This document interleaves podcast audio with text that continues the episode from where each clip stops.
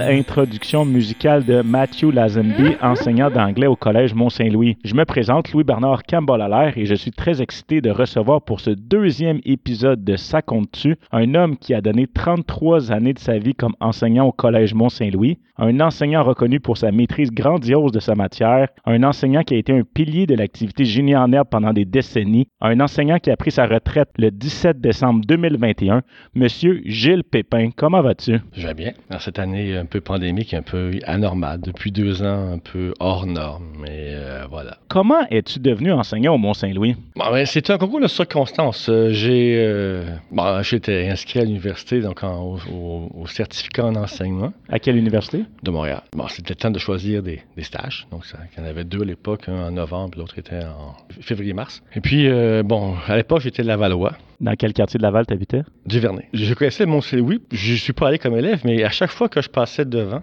euh, il y avait des travaux de restauration de la maison Saint-Joseph. Donc, ils avaient ravalé la façade, enlevé le vieux, le vieux mortier, refait le toit, mais toujours dans le respect des, des caractéristiques. Puis ce bâtiment historique me fascinait. Alors oui, l'école avait une grande réputation, mais j'avais aussi cette espèce de curiosité du bâtiment. Et puis, bon, ben, j'ai euh, demandé de faire mon stage au, au collège Mont-Saint-Louis. Et tu as été accepté comme stagiaire avec quel prof? Euh, Michel Lepage, OK. Donc, les plus anciens le connaîtront. Donc, euh, j'avais aussi une, une consoeur qui s'appelait, bon, je ne nommerai pas, mais qui était avec Daniel Boileau. Donc, on avait on était deux jeunes, ben deux jeunes, tu pas si jeune que ça. Tu avais quel âge? 29 ans, je pense. 29 ans, OK. Donc, tu as eu une, une pré-carrière avant de devenir enseignant. Oui, oui. J'étais chercheur à l'université. à quel sujet?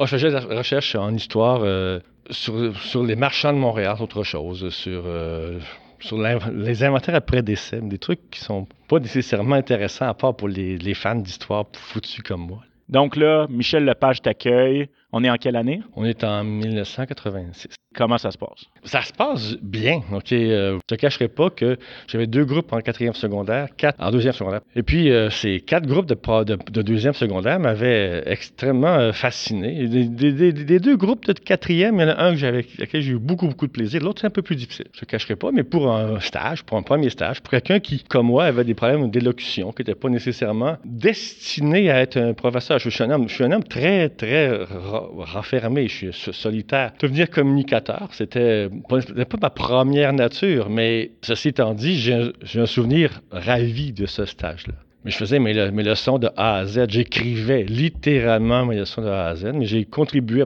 la vie, à la vie étudiante comme stagiaire, j'ai complété des, des, murales avec le page, avec Boileau. Ça a été vraiment un, moment joyeux, agréable, sympathique de ma vie, à un point tel que ce sort toujours mes amis, que le, page, Boileau, Binette aussi, qui n'étaient pas en charge de stagiaire, ils n'en recevaient pas mais c'est aussi de mes amis. Donc, euh, ces gens-là sont toujours dans ma vie, 35 ans plus tard. Michel Lepage me racontait, par l'entremise de Luc Morin, ton premier sujet que tu as enseigné était l'Égypte antique. Oui. Tu avais vu Michel Lepage enseigner deux cours d'Égypte antique et tu lui as dit Je suis prêt à enseigner. Michel Lepage était Est-ce que tu es sûr, Gilles? Et à ce qui paraît que c'était un des meilleurs cours qu'il avait vu et que dès ce moment-là, il savait que tu allais être un excellent enseignant. Ben oui, l'histoire est vraie. Donc, euh, je suis parti, euh, j'ai eu un cours d'histoire sur la, la 18e dynastie à l'époque euh, de Toutankhamon puis de Ramsès. Mais bon, c'était, c'était, été vraiment sympathique. Puis j'aimais l'Égypte. Ok, je, je, te cacherai pas que le cours de deuxième secondaire, c'est un cours que j'adorais donner. Mais bon,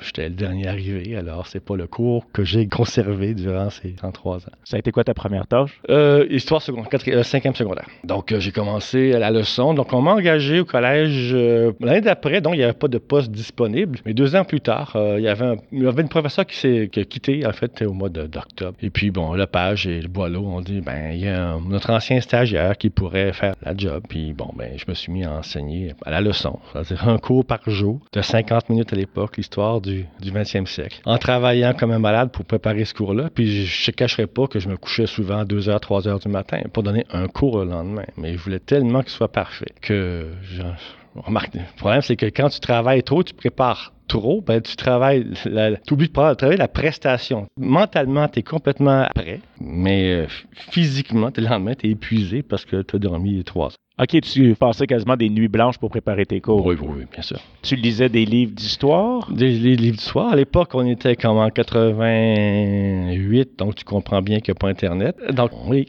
On lit. Tu allais à la bibliothèque chercher des livres? Oui. J'avais des bases, mais moi, je m'étais formé en histoire du Québec-Canada. Tes connaissances sur l'Égypte antique, qui venaient seulement de ta lecture pour ta préparation du cours? De mon intérêt antérieur, j'ai toujours tripé sur cette période-là. Donc, mais, c'est, mais euh, 20e siècle, j'aimais ça, mais j'avais, je me sentais pas les bases pour l'enseigner comme ça du jour au lendemain. là. Alors, j'ai dit, bon, ben, il faut que je travaille, c'est tout. Donc, le travail était vraiment une de tes valeurs fondamentales quand tu étais enseignant? Ben, il y en a qui pourraient discuter parce que, ben, bon, regarde, je, suis aussi un homme qui, qui est un, un grand rêveur. On pourrait trouver peut-être que des fois, j'ai dit, ah, ben, papa, il se promène, il a l'air d'avoir rien à faire, mais le, le le soir, vous, vous voyez pas. Euh, Moi, j'étais, j'étais, je travaillais le soir.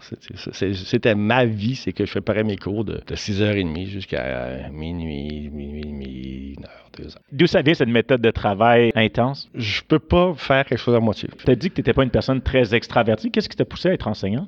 C'est un peu complexe. ok? Euh, tu tu m'aurais posé la question deux ans avant, peut-être j'aurais dit ben non. Mais j'avais tellement le goût de communiquer mes, connaissances, mon, goût de l'histoire, ma passion de l'histoire, que j'ai dit ben c'est par l'enseignement que je peux le faire. Je te cacherai pas qu'il y a des gens dans ma famille, euh, une de mes tantes, qui m'a même découragé en disant Gilles, t'es trop, t'es trop sensible, ok, tu vas te faire ramasser par les élèves, ok, t'es beaucoup trop émotif, ok, tu peux pas aller en devenir professeur. Deviens archiviste. Mais moi j'ai dit archiviste, euh, je veux commencer aux, aux archives nationales, ok, je veux pas commencer dans un petit fond d'archives de, pic-pic, là, ça m'intéresse pas, là, ok, c'est- tout ou rien. Alors je dis ben l'enseignement, oui, on y va. J'ai demandé à des collègues savoir qu'est-ce qu'ils auraient euh, aimé te poser. Ils m'ont demandé quel métier aurais-tu fait si tu n'avais pas été enseignant? Architecte. J'avais une passion pour l'architecture. D'ailleurs, je l'ai encore. Je te dis honnêtement, la raison pour laquelle ça n'a pas été mon choix de carrière, il est associé à mes résultats en sciences en cinquième secondaire. Mais l'histoire, c'était une de tes forces à l'école. Ouais, ben, c'était ma passion, OK? Mais les deux étaient des, mes passions. Je, je, ne pouvais faire que ce qui me passionnait. Puis, euh, bon, là, en cinquième secondaire, j'ai manqué un mois et demi d'école à peu près pour des raisons de santé. Oui, déjà à l'époque, j'avais des,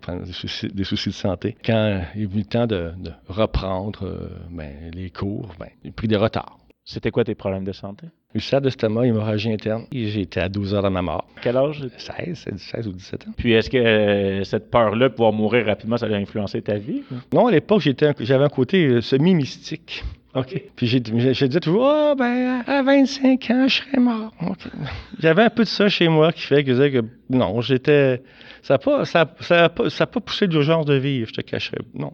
C'est quoi les plus grandes différences d'être un enseignant dans les années 1980 et maintenant en 2022? Certaines personnes souhaiteraient que je dise Ah, les élèves, OK, les milléniaux. Mais non, c'est pas ça. Ça n'a rien à voir. OK, les élèves, ils sont parfaits comme ils sont. Ils n'ont pas changé. Ils sont, même à la limite, ils sont plus, je plus agréables aujourd'hui que, que, que- que 30 ans. C'est la technologie. En fait, c'est les soutiens, le soutien technique pour enseigner. Faire un cours d'histoire du 20e siècle, le siècle de l'image, sans image, ça n'a aucun sens. Euh, de mon côté, ben, ce que je faisais, c'est que j'essayais de. Bon, il y avait des vidéos, enfin, pas. C'était des films puis des VHS qu'on pouvait présenter en classe. Pour mettre du visuel, je faisais des diapos. C'était un peu, c'était un peu complexe. J'allais dans les manuels j'ouvrais les manuels. Il y avait, on avait un appareil photo, un vrai appareil photo qu'on pouvait placer avec un trépied pour prendre la photo dans le manuel. Et après ça, on a- on allait porter la pellicule parce qu'il n'y avait pas de, c'était sur pellicule Lozo qui développait, puis des fois surprise, c'était trop exposé, puis tu avais raté des photos. Euh, mais l'idée, c'était de soutenir. Donc, j'avais préparé tout mon cours, il était dans ma tête. Donc, puis j'avais, donc, ça me prend tant d'illustrations. Puis, arrivé à la prestation du cours, ben, j'avais un soutien visuel, avec le bruit du projecteur, le, ventilateur qui, qui, qui, qui parfois soufflait mes notes de cours à l'autre bout de la classe. tout, était tout était préparé.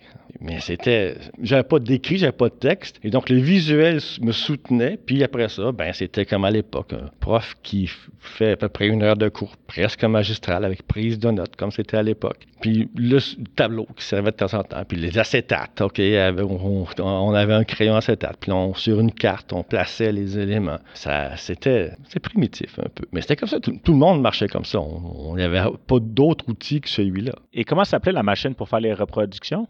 Ah ben ça dépend.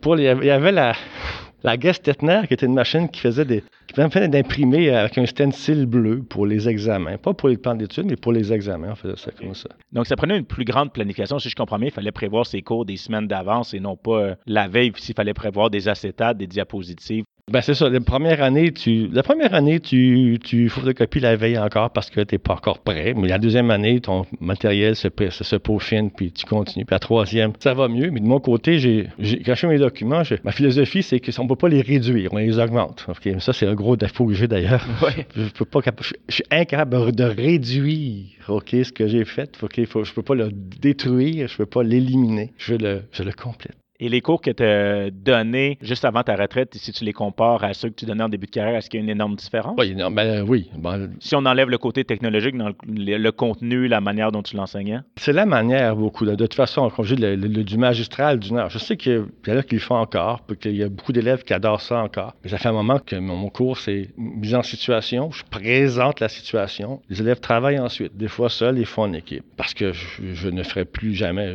Ben, ça, peut, ça, peut, arriver que je fasse, je fasse un cours où je parle pendant trois quarts d'heure, mais c'est, je les mets au travail de beaucoup. J'aurais dû les mettre en projet davantage. Je, sais que je suis pas monsieur projet. Je, je, suis un vieux de la vieille. Mais je me rappelle très bien d'avoir essayé de faire de l'enseignement coopératif en 92-93. Puis les élèves me disaient, mais monsieur Pepin, ben, en fait, à l'époque, il m'appelait Gilles. Gilles, mais pourquoi tu ne nous le dis pas à place? Ça irait tellement plus vite.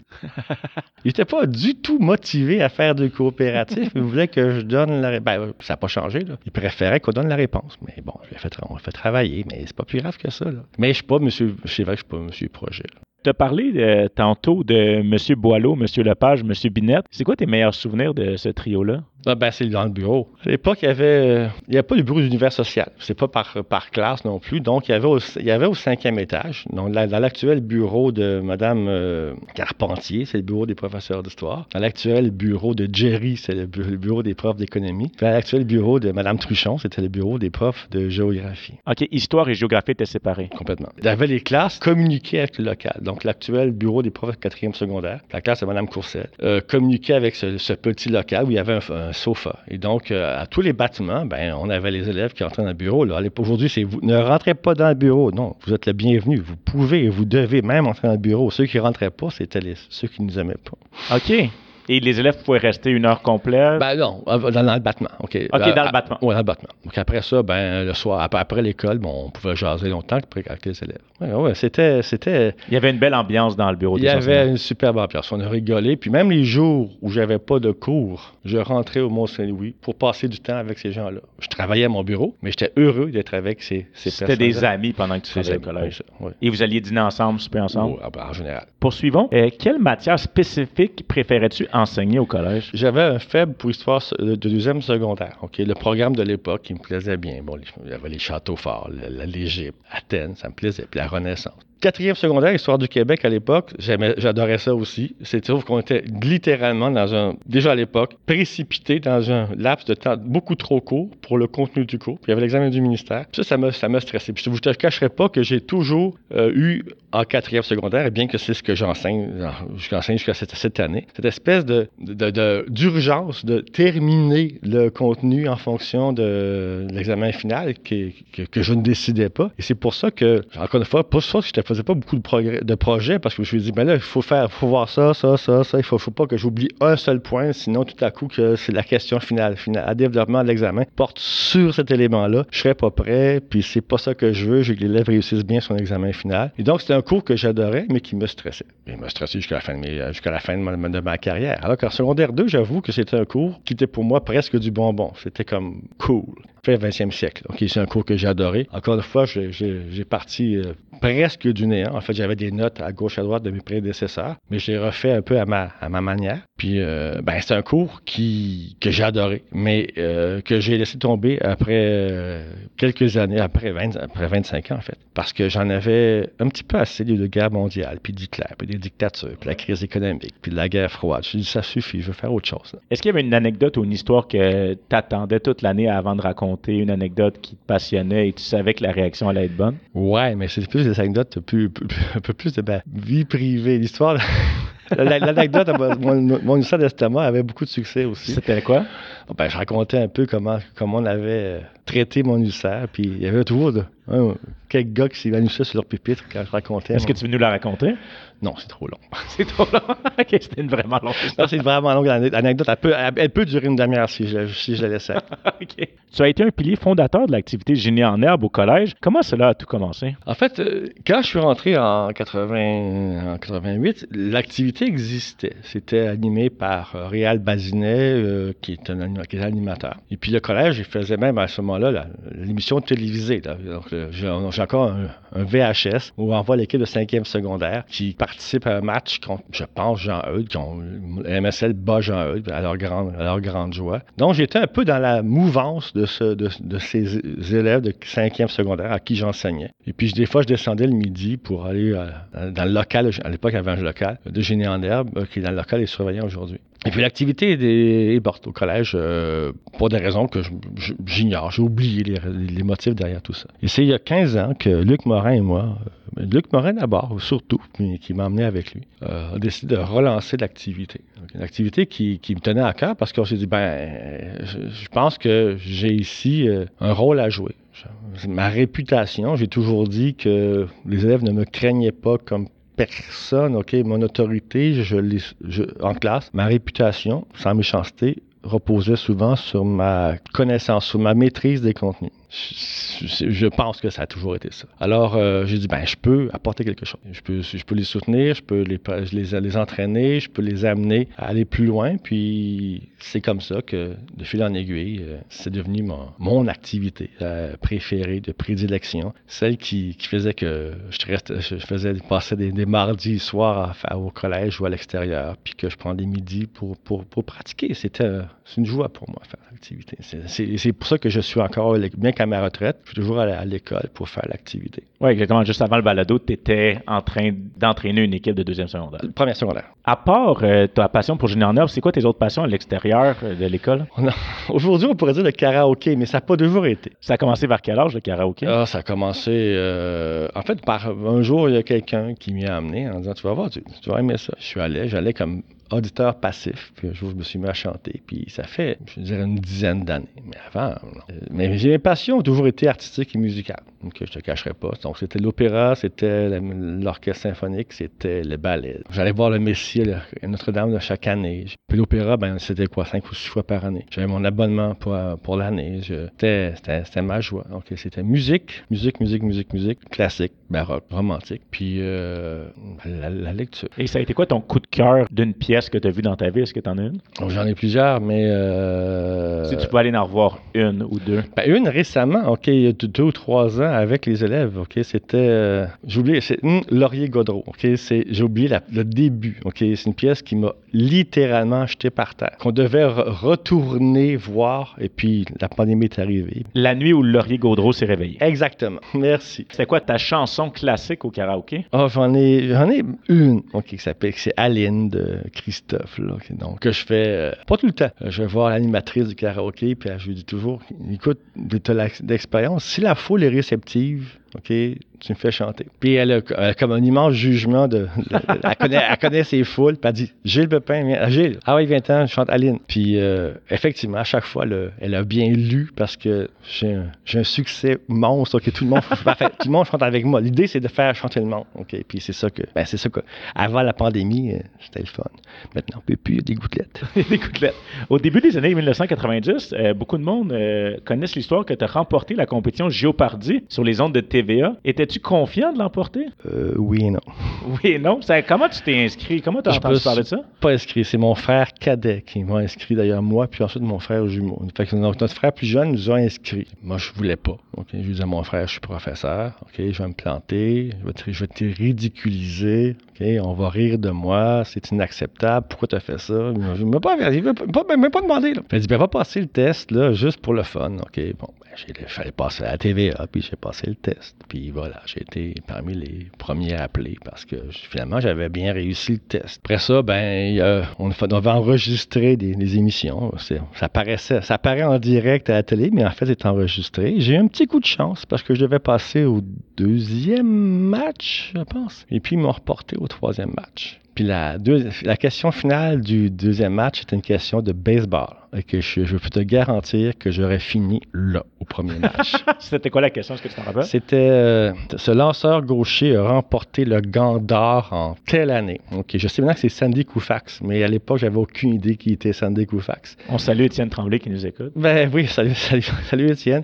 Alors, euh, ben, ils m'ont sauvé la vie. Et après ça, ben, j'ai fait mes cinq matchs. Parfois avec difficulté parce que euh, j'avais quand même des concurrents de solide, de solide taille. là. Et tu as remporté combien d'argent? 15 à 20 000 dans ces eaux-là. là. Et tu m'as déjà raconté que tu avais décidé d'amener toute ta famille en Europe? Oui. Je sais que mes parents, mon frère cadet avait aussi gagné de l'argent à, Géo- à Géopardy. Alors, on avait des sous de côté, lui et moi. Et puis, nous deux, on a dit à nos parents qui n'avaient pas les moyens d'aller voyager. Ben, la méchanceté, là, mais qui n'avaient pas assez de sous pour voyager en, Europe- on vous y amène, c'est tout, pas plus compliqué. Là. Et vous étiez allé où? Ben, on a fait un voyage classique. euh, On a fait, on a fait bien sûr euh, Paris, mais on a fait aussi euh, la Loire. Puis on est remonté ensuite vers, vers la Normandie. On, a quand même, on est quand même été un mois. Tes parents, ils faisaient quoi dans la vie? Mon maman était à la maison, puis mon papa était courtier d'assurance, mais encore une fois, mon- avec un seul revenu, il, se- il, euh, ben, il couvrait tout, donc euh, pas beaucoup de... Ils sont un peu sacrifiés pour les enfants, donc euh, pour eux-mêmes, il n'y avait pas nécessairement la- la- la- l'argent pour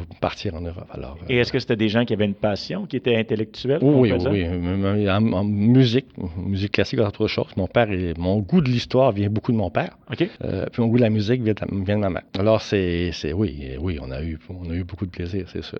Moi, j'étais heureux d'être avec eux. J'étais, c'était, c'était comme entendu, je les laisse pas. Je peux pas, moi, profiter de cette liberté, puis pas leur en faire profiter à eux. C'est des gens qui ont 90 ans aujourd'hui, que je vois pas beaucoup depuis deux ans pour des raisons que tu connais. Ouais. Euh, ben, ben, c'est ça, c'est, faut pas, faut pas pleurer, là. C'est, c'est ça les personnes que j'aime le plus sur Terre, là, avec mon frère jumeau. Vous étiez combien dans votre famille? Euh, trois enfants, trois garçons.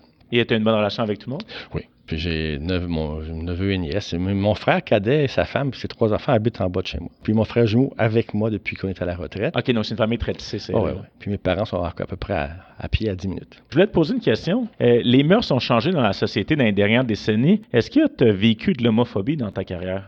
Bon, ben, c'est relatif. Hein? On pourrait euh, nuancer le portrait. Je te dirais que de la part des, des, des collègues puis de la direction, jamais. OK, ça, c'est clair que ça n'existait pas.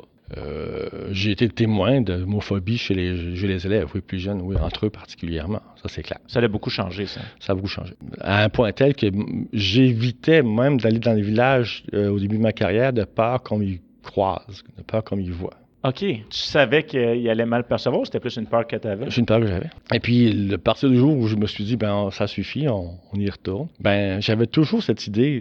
Ben, j'ai commencé à croiser soit d'anciens élèves ou d'anciennes élèves, ou, des frères, ou des grands frères des grandes sœurs d'élèves que j'avais à ce moment-là. Même une année d'élèves que j'avais en secondaire 5. Et puis, bon, ben, ça s'est su, entre guillemets. OK? Sans que j'ai jamais, jamais rien fait pour le publiciser. Je suis pas un porte-étendard. OK? Euh, J'estime que, pour moi, OK, si tu quand tu es gay puis que tu préconises la cause gay, tu deviens, tu prêches pour ta paroisse. Puis ma vision, c'était, c'est la société à bouger, c'est pas, c'est à tout le monde de le faire et pas juste à moi de le faire. Donc, je n'étais pas nécessairement le prof le plus, le plus militant, mais la, la, la, la société a changé. Mais j'en fais pas. euh, pour moi, c'est un élément fondamental, central de ma vie, mais c'est pas un élément central de ma pédagogie. Et est-ce qu'il y a déjà des élèves qui sont venus te voir là-dessus? Oui, j'en ai déjà arrivé à, quelques, quelques reprises. Puis je me rappelle peut-être d'un événement où un élève avait passé un commentaire dans une classe de gars. Je pense qu'il était- il était 25 garçons pour 8 filles. Et puis euh, c'est la classe qui est retournée contre lui en disant C'est quoi ton problème? Ok, Donc visiblement, euh, c'est en 2007 dans ces eaux-là. Donc dans, les élèves de l'époque, en tout cas, n'avaient pas de problème, bien au contraire, avec, la- avec la- le fait que je puisse être gay. Ah, je suis content de savoir ça. Quel est le meilleur conseil que tu as reçu dans ta carrière que tu donnerais aux nouveaux enseignants? OK, je l'ai reçu, je ne l'ai pas, je l'ai- je l'ai pas appliqué. Mais je le donne, c'est travailler en équipe. Travailler en équipe. Et puis travailler ensemble. J'ai un grave problème. OK, je suis violemment autodidacte. Comme je dis, quand je produis quelque chose, quand je produis des documents, faut pas qu'on l'y touche. faut pas qu'on le change. C'est moi qui le fais. Alors, j'ai des collègues qui voulaient apporter quelque chose, puis, eh, bon Dieu, que me faire bouger est difficile. OK, j'en suis complètement conscient. Complètement conscient. Et ça a été qui ton collègue avec qui tu as eu comme la meilleure relation? Je vois, ben, regarde, j'ai travaillé bien avec plusieurs collègues en univers social, mais regarde, je ne veux pas faire de peine à personne, mais c'est sûr que mes, ma gang du début, OK, Ouais. Boileau puis Lepage ont été probablement, mais comme je dis, ont été des, des amis, des, des vrais amis. Je te cacherai pas que ça a été des moments particulièrement heureux de ma vie scolaire, professionnelle. Et si tu regardes toute ta carrière, qu'est-ce que tu vas te rappeler le plus du Collège Mont-Saint-Louis? Les élèves, OK. euh, euh, sérieusement, oui. Quand je les croisais dans le métro, au terminus Laval, l'accueil que je recevais d'eux. Puis je peux pas, j'ai jamais pu à tout le monde, OK. Puis je sais qu'il y a des élèves qui m'ont pas apprécié dans ma carrière. Puis je vis correctement avec ça. Je dis pas je vis bien avec ça. Je dis correctement. J'aurais aimé plaire à, à tous, mon papa. Mais j'ai un, j'ai, j'ai envers ces, ces jeunes une grande affection. Puis je te dirais la vie, une certaine vie sociale, ok, le bonheur que j'avais, ok, de, de- et, que- et que j'ai encore de venir faire un tour au collège. ok? Je me suis dit ah t'es à ta retraite, ça- mais non, je suis content de venir ici pour Génie en herbe. Et finalement, pour euh, ta retraite, euh, qu'est-ce que je pourrais te souhaiter? La passion en santé. La santé? Oui, la santé, parce que, comme vous savez, tu sais peut-être, j'ai des petits soucis, pas rien de majeur, mais euh, la santé, puis euh, de maigrir un petit peu. Merci beaucoup, Gilles Pépin. C'est ce qui conclut ce deuxième épisode de Ça compte-tu. Un remerciement spécial à Mathieu Lazembi pour la musique d'introduction et un dernier merci à Raphaël Villeneuve en deuxième secondaire qui a eu l'idée du nom de ce balado Ça compte-tu. Ici Louis-Bernard Campbell à l'air. J'espère que vous avez apprécié notre discussion et à la prochaine.